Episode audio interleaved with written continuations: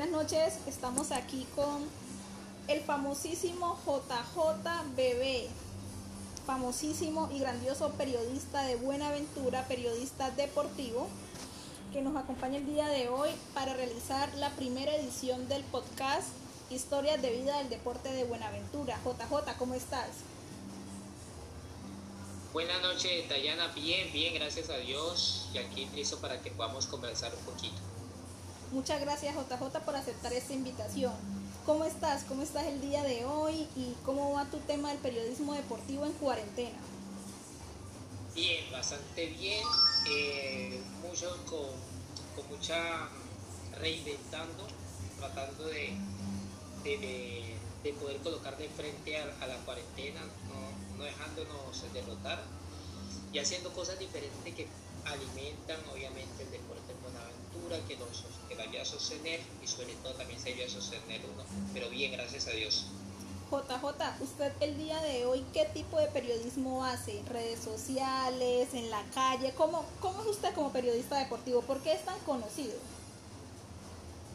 Bueno, ¿qué hago ahorita o qué he hecho durante muchos años? Ahorita y ya más tarde tocamos toda su historia que por supuesto es interesantísima. Bueno, ¿qué hago ahora? Eh, entrevistar a grandes personajes de Buenaventura, personajes de otras ciudades, de otras partes y hacer entrevistas, pero más que entrevistas, diálogos. Hoy por hoy, el objetivo más que informar, sino que educar. Entonces uso, el deporte como pretexto para, para, para poder educar a la gente las educo a través de las historias de esos personajes que han llevado su vida de forma ordenada y organizada y son exitosos durante su carrera deportiva y terminando la misma. Y uso también los que no han tenido esa organización, pero obviamente eh, que noté eh, a conocer su vida que ha sido un poco desorganizada, pero en medio de la entrevista la aplicamos, obviamente con una al final de la entrevista de que los muchachos, que los o que la gente que está o no está en el deporte, pues se trate de, de aprender de esos errores de otros. Entonces, palabra más, palabra menos, mi periodismo deportivo es una educación, una formación que usa el deporte porque de 100 personas a 80, 90 me gusta el deporte. Entonces es aprovechar, como es una actividad que mueve masa, que mueve interés, entonces use esa herramienta como educar. Eso es como cuando si a un niño, si hay un grupo de niños, 5 o 10 niños, si les gusta la música y les estamos enseñando una materia, pues enseñémosle con esa materia a través de lo que ellos más les gusta para que puedan tener el interés. Yo uso el pretexto ideal, el deporte, más que gustarme, porque me gusta, me apasiona, lo uso como pretexto para educar y hacer una educación eh, didáctica. ¿Y por qué lo llaman JJ Bebé? ¿Cuál es la historia de ese apodo? No, JJ pues, eh, JJ Bebé, porque pues John Jairo Valencia Vallecilla. Y en la, en la inquietud mía de buscar una marca, de buscar eh, algo que, yo me sintiera bien, yo a veces decía JJ Bebé, pero para llenarlo pero a pesar que lo, lo, nombraba yo en mis programas, no me gustaba, no me sentía tan cómodo. Hasta que una vez una persona dijo, JJ, estás en la jugada. Y, me decía, JJ, estás en la jugada. Hasta que una persona, una señora de 50, 60 años, JJ en la jugada. Y me quedó sonando, JJ en la jugada. Claro, que yo sí en la jugada con el deporte y me gustó porque abarcaba, abarcaba también, porque yo en el futuro aspiro a ser como un periodista, algo así como César Augusto que hace entrevistas, eh, no solamente a deportistas, a muchas personas. Entonces, tratando de buscar esa buena imagen que tengo al final, yo me veo solamente ya no haciendo reportería, porque reportería cuando ya no tenga más esa fuerza, cuando ya no, cuando ya es en una edad que, ya, no ya no se puede estar corriendo, saltando. Entonces, me gustaría hacer algo como Augusto Montoño.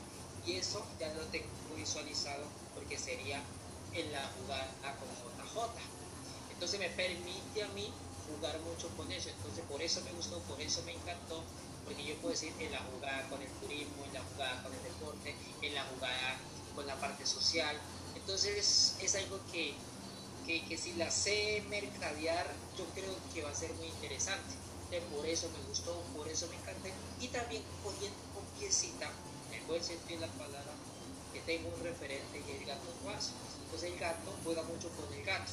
Ahora sacó un programa que se llama eh, eh, Aquí gato encerrado. Eh, el, play del gato, o sea, un tema musical, pero siempre está el gato, el gato, el gato. Entonces en la jugada me permite también eso. Que por eso tiene JJ en la jugada. Perfecto. Y así me quedé y ya ese JJB lo dejé a un lado. ok, JJ en la jugada. ¿Y cómo comenzó tu jugada? ¿Cómo es tu historia? ¿Cómo comenzaste en la jugada del periodismo? Pues yo vivía en la ciudad de Cali, en donde aprendí, en donde tuve muchos maestros, Pancho Vélez, JJ Miranda, el mismo Gato Arce, Rosa María Gudelo, que, es la directora del diario Occidente, mucha gente a la que yo le aprendí y fue bastante fuerte porque me exigía muchísimo. Y no era muy protagonista, pero sí era muy querido por la gente por la sencillez que uno tenía y porque me regañaba mucho, a pesar que me regañaba mucho, pues yo no le levantaba la voz a nadie, era muy, muy educado en esa parte. Para muchos podría decir que era un bobito, pero para otros simplemente que esa educación que me dio mi papá, que a los mayores no se les contesta, al final terminó siendo una fortaleza porque por eso la gente me terminó queriendo. Y todo lo que aprendí, todos esos regaños, ya cuando vengo a la ciudad de Cali, después de un proyecto que monté en la escuela de patinaje, me vine, pero en medio de ese proyecto de patinaje me quedaba mucho tiempo. Entonces, como no sé estar tan quieto y no me gusta tener tanto tiempo libre, me di una oportunidad acá y, y empecé en los medios de comunicación.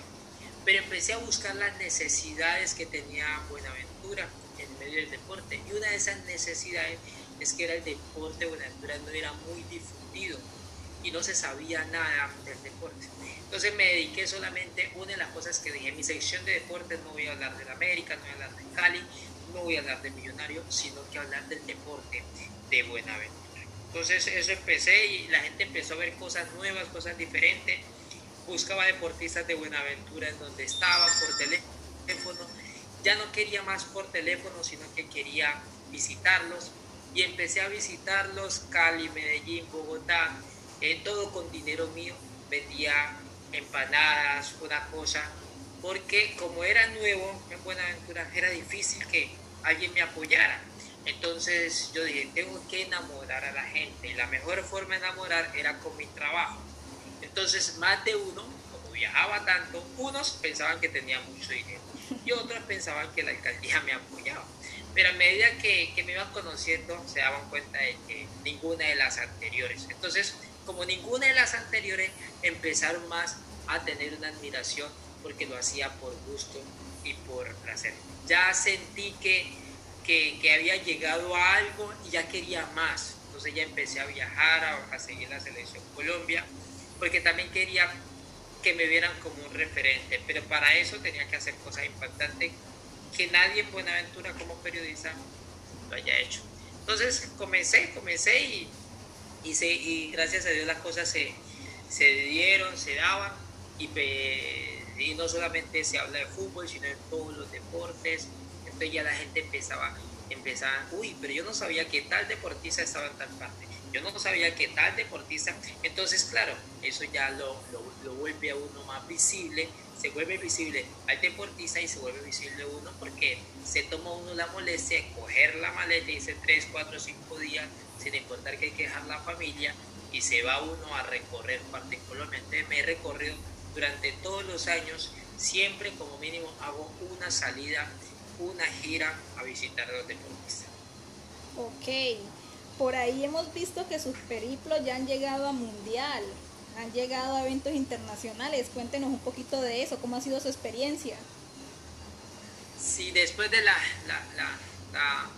después del 2014-2015 que fui para Chile, que dije que iba a ir a la Copa América, nadie me creía.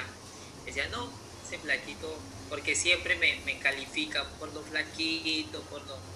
pero me, eso me encanta cuando, cuando me empiezan como a, menospreciar en el buen sentido de la palabra porque piensan, como los viejos no lo hicieron, entonces piensan que uno no lo va a hacer, pero ellos no lo hicieron porque no tuvieron la visión, porque no tuvieron la, el empuje, pero de haberlo tenido, yo sé que lo hubiesen hecho. Entonces, eh, eh, decían que no, que no viva, que no, que no. Pero al final me llené de valor, empecé a ahorrar, empecé a trabajar y eso también me ha permitido que más que para uno viajar o para uno ir a ciertas partes no necesita dinero, sino organización. Y que no siempre para hacer algo se necesita tener el boom de inmediato, sino que más bien ir ahorrando, ir, ir proyectándose. Aquí lo importante es proyectarse hacia donde uno quiere y cómo lo y, si lo quiere lograr. Entonces para la Copa América comencé a ahorrar tres años y a trabajar y esa plata para mí era sagrada. Si me quería comprar un pantalón de 150 mil pesos, compré un pantalón de 50 y 40, no me importaba. Si me daba ganas de bailar dos, tres veces al mes, no bailaba dos veces, tres veces al mes, sino una sola vez al mes o una sola vez cada dos meses porque estaba proyectado. Entonces lo logramos. No estuvimos toda la Copa América. Faltaban 10 días para que se acabara, pero de eso lo tenía claro. Y sabía que no iba no podía toda, toda la Copa América. Pero yo dije, así sea cinco días, así sea tres partidos, cuatro partidos, pero yo quiero estar allá como periodista. Y lo logré. Después de eso vino otro reto y era las eliminatorias al Mundial de Rusia. Y en medio de esa eliminatoria me estaba visualizando llegar a, no, después vino Brasil, a Brasil Mundial no me proyecté, la gente pensaba que yo iba a ir. dije, no voy a ir a Brasil porque quiero ir a Rusia. Te, uy, no, pues si usted no fue a Brasil, ya va a ir a Rusia. Y entonces la gente, o sea, mucho me bajaban caña, pero eso me entraba por aquí, me salía por acá, porque yo estaba seguro que sí. Y no, pues si Tata no fue a Brasil, que más cerquita peor va a ir a Rusia.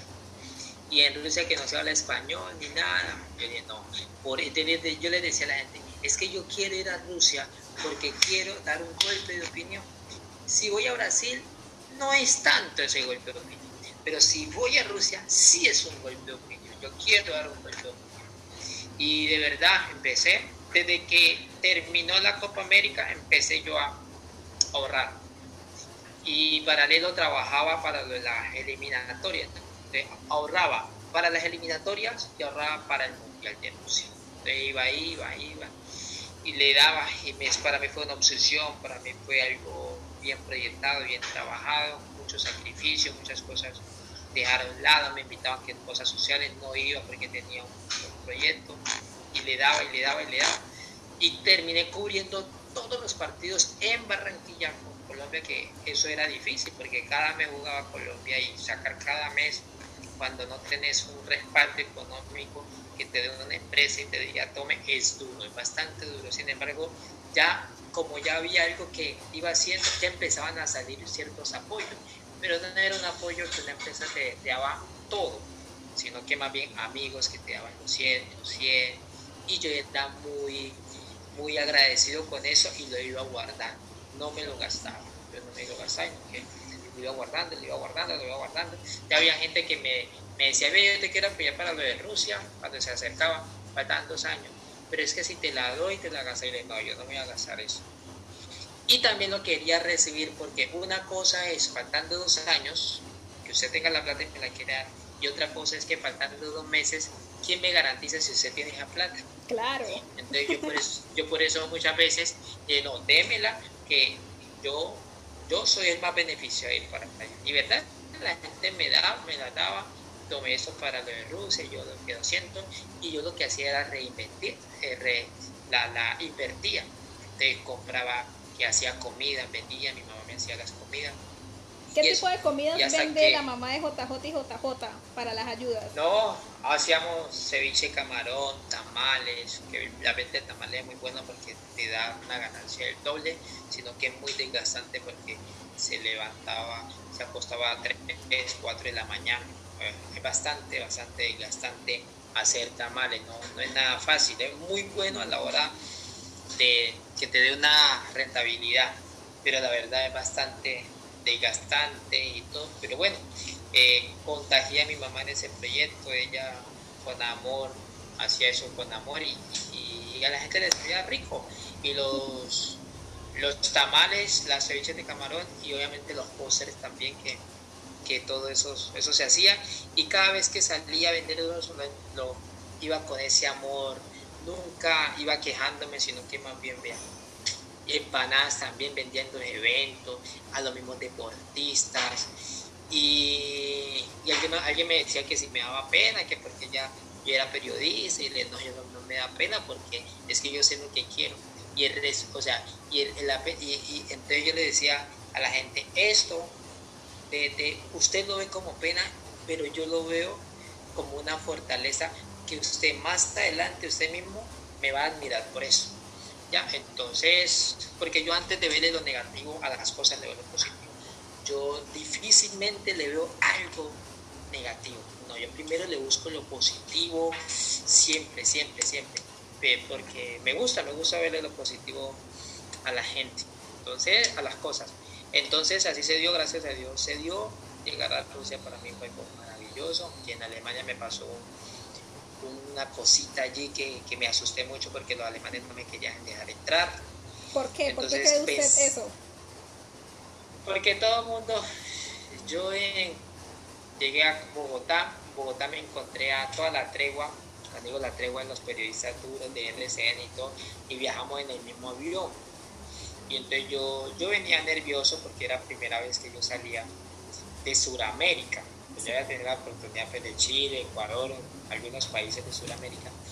Pero viajar a Rusia, no saber inglés, no saber nada, nada de inglés, para mí era bastante duro. Entonces yo dije, voy a hacer la sencilla, me le voy a unir a los de RCN, a los de RCN, Ricardo, toda esa gente, y les dije, mire, yo soy de una cultura, yo necesito que me ayuden, que tal. De para donde iban ellos, yo iba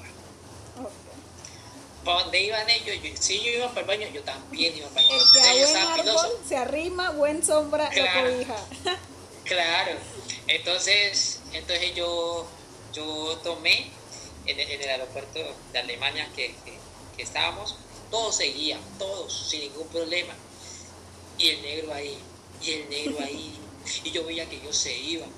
Y yo, ay Dios mío, y yo ahí con esos alemanes todo grande y había uno que hablaba medio español y entonces le decía, no, yo mundial Rusia.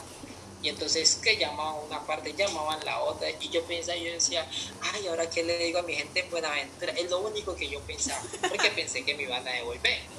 Claro. ay, Dios mío.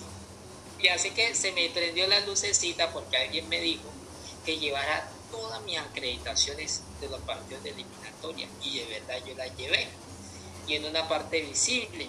Entonces se la mostré. Y entonces cuando la vieron, ya los cinco minutos, y ellos hablaban ahí, yo no, ¿qué iba a entender yo alemán? Ya esta madre, ¿de qué estarán hablando? Me estarán mentando la madre y yo, mm, ileso, pero bueno. Y cuando esa gente me dijo, siga, el que hablaba español, siga. ¡Oh! No, yo salí corriendo como Usain Bolt a buscar a los de RCN. Así que Ricardo que dice no se mueva, él iba hacia el baño, oh, yo esperé que saliera del baño y yo me le pegué. de, negros, ¿de dónde están? No, que esos alemanes me tenían por allá y yo, y que, ah, bueno, ya todos estamos allá. Y yo ahí, pendiente, y yo ahí, pendiente, pendiente, pendiente, pendiente. Y cuando ellos me paraban, que para el avión, yo también me paraba. Entonces ya, ya se convirtió esto y ya gracias a Dios eh, llegamos a Moscú y ellos muchos se quedaron en Moscú, yo iba para San, Petersburgo, porque allá me iba a recibir alguien de Buenaventura para darme a conocer un poquito más el país, porque yo llegué con antelación como con tres días, o tres días o cuatro días de, antes de que comenzara el mundial. Entonces llegar a San Petersburgo me sirvió muchísimo porque el que me recibió era una Buenaventura. Y ya, ya después llegué ya a Kazán, donde prácticamente iba a ser como toda la concentración, donde iba a ser Colombia y todo, y ahí parte ya una linda, linda historia, vivencia, de todo. Mm, y, y eso sirvió para, para, para, para saber que las cosas se pueden y, nada, y ya vienen otros sueños, vienen otros, otros ideales. Perfecto. Eh, muy contento y muy feliz. JJ, y cuando realizas esos magníficos viajes, tú como periodista deportivo, ¿qué ganas? Pues gano, eh, eh, la primera es que siempre pensamos que la ganancia o el gran triunfo es cuando tenemos dinero. Claro, el dinero es importante. Pero usted sabe, yo cómo me siento el haber llegado a un campeonato mundial en donde muchos, la gran mayoría, van con unas garantías económicas y el único que fue con un esfuerzo grande fui yo vendiendo, porque es que de mil periodistas que vendan empanadas o, tamales para ir a un mundial, de mil uno. Y ese eres de mil uno. Y, ese, y eso me hace especial. Eso me hace especial. ¿Sí? Ahora, si yo lo veo, si yo lo veo como algo penoso y me cohibo, pues ya el problema es el mío. Pero si lo hago ver como yo lo hago ver, mire, fue tan especial que se me olvidó decirle eso. Al periodista que más llamaba cuando había reencuentro periodista era a mí.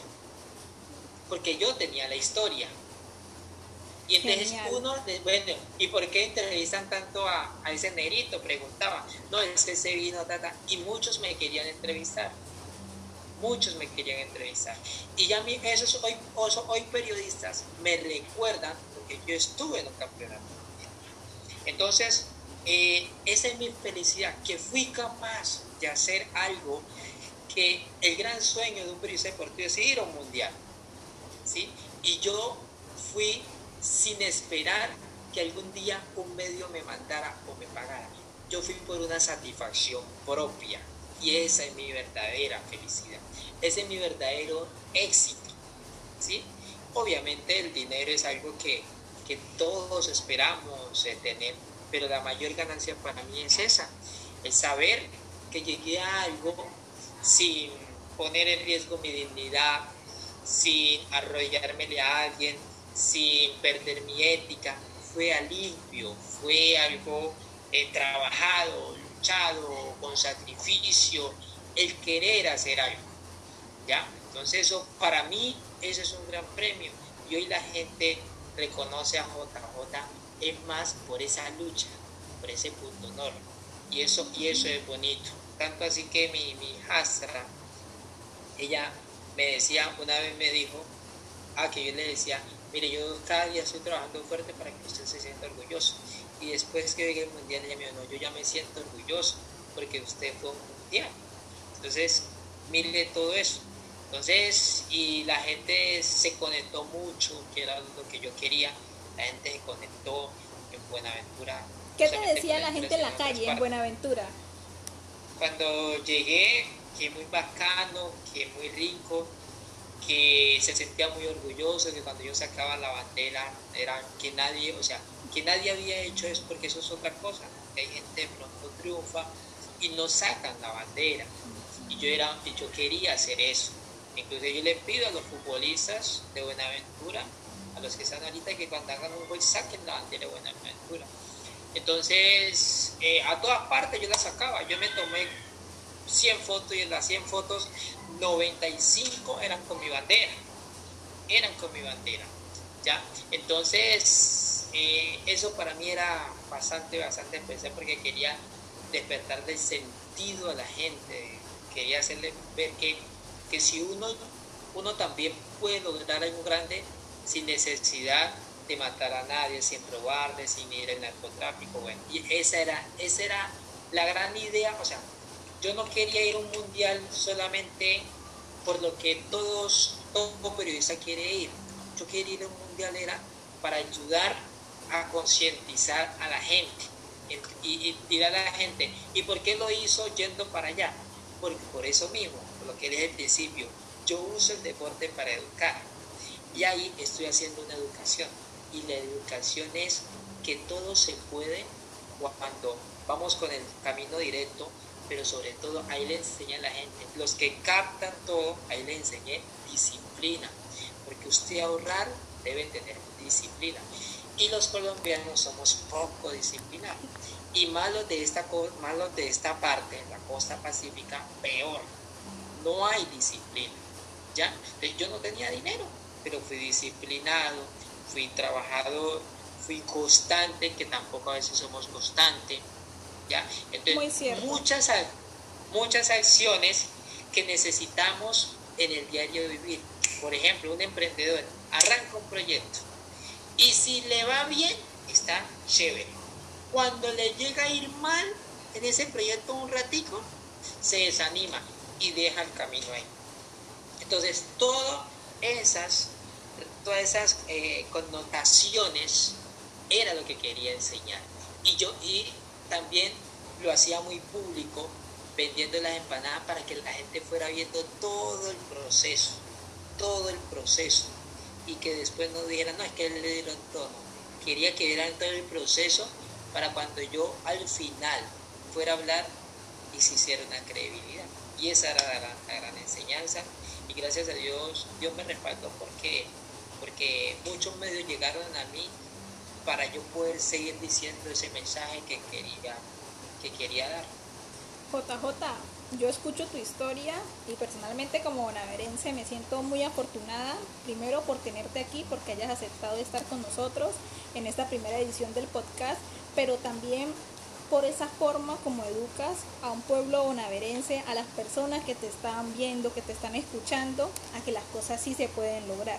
Te felicito de antemano y quisiera hacerte una pregunta si tuvieses al frente a un grado 11 de algún colegio y te pidieran la receta mágica para lograr el éxito en el periodismo deportivo, ¿tú qué les dirías? Que sean diferentes, que no sean egoístas y que no piensen en ellos, que piensen más en la gente y que dejemos de ser tan egocéntricos. En el periodismo existe mucho esa parte, la egocéntrica que entendamos que el periodismo es más para ayudar, es más para, poder ayudar a solucionar cosas. Y que a través de eso vienen los reconocimientos. Y que no, que no se haga lo que todos hacen, ya porque nos volvemos uno más. Y que no siempre para llamar la atención hay que criticar o atacar a las personas. A veces queremos llamar la atención, o no llamar la atención más bien que llamémoslo como, como es. Queremos protagonizar y a veces por ese afán de, de protagonizar o, ser visible, tomamos el camino más, más fácil y es criticar a las personas. Eh, y muchas veces esa crítica se va, como aquí se quiere tan rápido, eh, criticamos sin investigar, sin investigar y que, y que siempre tengan la ética, la ética, y, pero yo creo que lo primordial es que, que tome el periodismo es porque tenga amor y pasión. El periodismo se mueve a través de pasión, pasión y algo importante, sensibilidad, sensibilidad que vea una noticia más allá, porque las noticias están en todas partes y cada personaje tiene una historia, tiene algo que contar. Entonces simplemente y que nos dejemos llevar por esa sensibilidad, que seamos sensibles ante la información, ante donde haya una noticia, donde haya una historia, donde haya una historia. Y que no siempre la, la, eh, información o la comunicación solamente para, que, para llamar la atención es lo negativo, no es lo positivo. Yo diría que hoy en día hay más noticias, lo positivo que lo negativo. Muchas gracias JJ por estas lindas palabras y como última pregunta, ya hemos escuchado la historia de vida de JJ, hemos escuchado sus inicios, sus entrevistas con deportistas, asistencia a grandes eventos. Si en estos momentos tú tuvieses la posibilidad de tener esa, esa entrada en una institución deportiva de Buenaventura en momentos de cuarentena, en todo el tema de virtualidad, ¿Qué quisieras hacer para con una entidad, para aprovechar tu experiencia, tu experticia y el momento que estamos viviendo que tenemos que reinventarnos? Pero cuando usted dice entidad, es una entidad que una empresa común o una empresa... Digamos, un, puede ser una entidad de deporte estatal, puede ser un club deportivo en Buenaventura, pero algo que sea netamente en Buenaventura, ya que tú conoces el espacio de Buenaventura, cómo piensa la gente y aprovechando el tema de pandemia, ¿qué ideas se te ocurrirían para decir, mira, en Buenaventura podríamos aprovechar este espacio para hacer este tipo de cosas? La cuarentena para muchos se ha convertido en una fortaleza, en una oportunidad de hacer muchas cosas. Y yo estoy en ese, en ese costal. Hoy por hoy la, la, pandemia, como es algo que nos perjudica a todos, porque no deja haber un, un malestar, pero también se convierte en una fortaleza. Y si estamos en el deporte, lo primero es mantener la llama deportiva. Y como se puede convertir en un tiempo en el que la gente no ve la hora de volver al deporte, puede existir también una población que al no hacer deporte se desanime totalmente y porque ustedes saben que los seres humanos somos animales de costumbre. Entonces para volver va a ser difícil. hay que hacer un trabajo de poder sostener a los que les gusta el deporte y a los que fácilmente pueden abandonar totalmente el deporte. Entonces hay que sostenerlo a través de mucha didáctica, obviamente lo que, lo que está haciendo Indervalle, muchos eventos, eh, a la gente le gusta la rumba, a la gente le gusta bailar, entonces es combinar esa rumba con mucho, mucho ejercicio. Y no solamente hacerlo con salsa, con merengue, hay algo muy eh, que puede ser muy llamativo. Y es combinemos algo que es de nosotros pero adaptémoslo al ejercicio. Y ahí hay una unión entre deporte y cultura. Cojamos el folclore y adaptémoslo hacia el deporte, que sea más didáctico, más explosivo y vamos a tener a las dos comunidades juntas. Además, que no es común, al menos con el folclore, que hagan deporte, con la salsa sí, con el merengue que sí, chata sí, vas a poner rap sí, pero con el folclore no. Entonces, eh, y estamos haciendo de que la gente siga inyectado con lo, con lo de los meses. Y obviamente las capacitaciones y usar mucho los influencers, los youtubers, aquí tenemos que con ellos obviamente pues se llame la atención, jalonemos y todo. Hacer una mezcla obviamente de buen mercadeo para que la gente llame la atención y no hacerlo hoy sí, mañana no, hoy sí no hacerlo, si son tres días a la semana, los tres días a la semana, pero muy sagrado con el tiempo y con una muy buena publicidad y expectativa. Yo creo que a partir de ahí arranca absolutamente todo y obviamente con, con entrevistas a grandes personajes, eh, que hayan capacitaciones, que se hablen de diferentes temas, pero del deporte, para que la gente mantenga conectada conectada con la parte deporte, sobre todo que el deporte se escuche, se escuche, se escuche, se escuche y más no que se aleje. Porque hoy, hoy en la cuarentena, lo que más la gente necesita es distracción. ¿Y quién nos puede dar esa distracción? El deporte y la parte cultural. ¿Qué es lo que normalmente la gente hace? Eh, o sea, no existiendo la cuarentena, rompea, va a eventos sociales, deporte. Entonces, esto es, y hoy, en un encierro, en donde la gente se desespera, en donde la gente le angustia, hay que darle eso de la parte social, que lo metería en lo cultural, y la parte deportiva, que eso es algo que se combina. Entonces yo creo que básicamente eso, pero tiene que estar muy activo, muy activo, muy activo, muy activo. Opiniones válidas, JJ.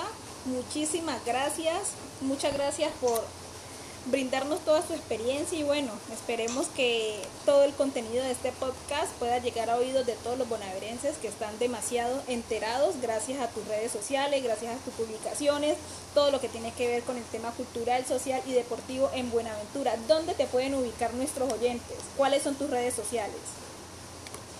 Eh, Facebook JJ en la jugada, Instagram JJ en la jugada y el canal de YouTube JJ en la jugada para que se puedan inscribir. Todo con JJ en la jugada.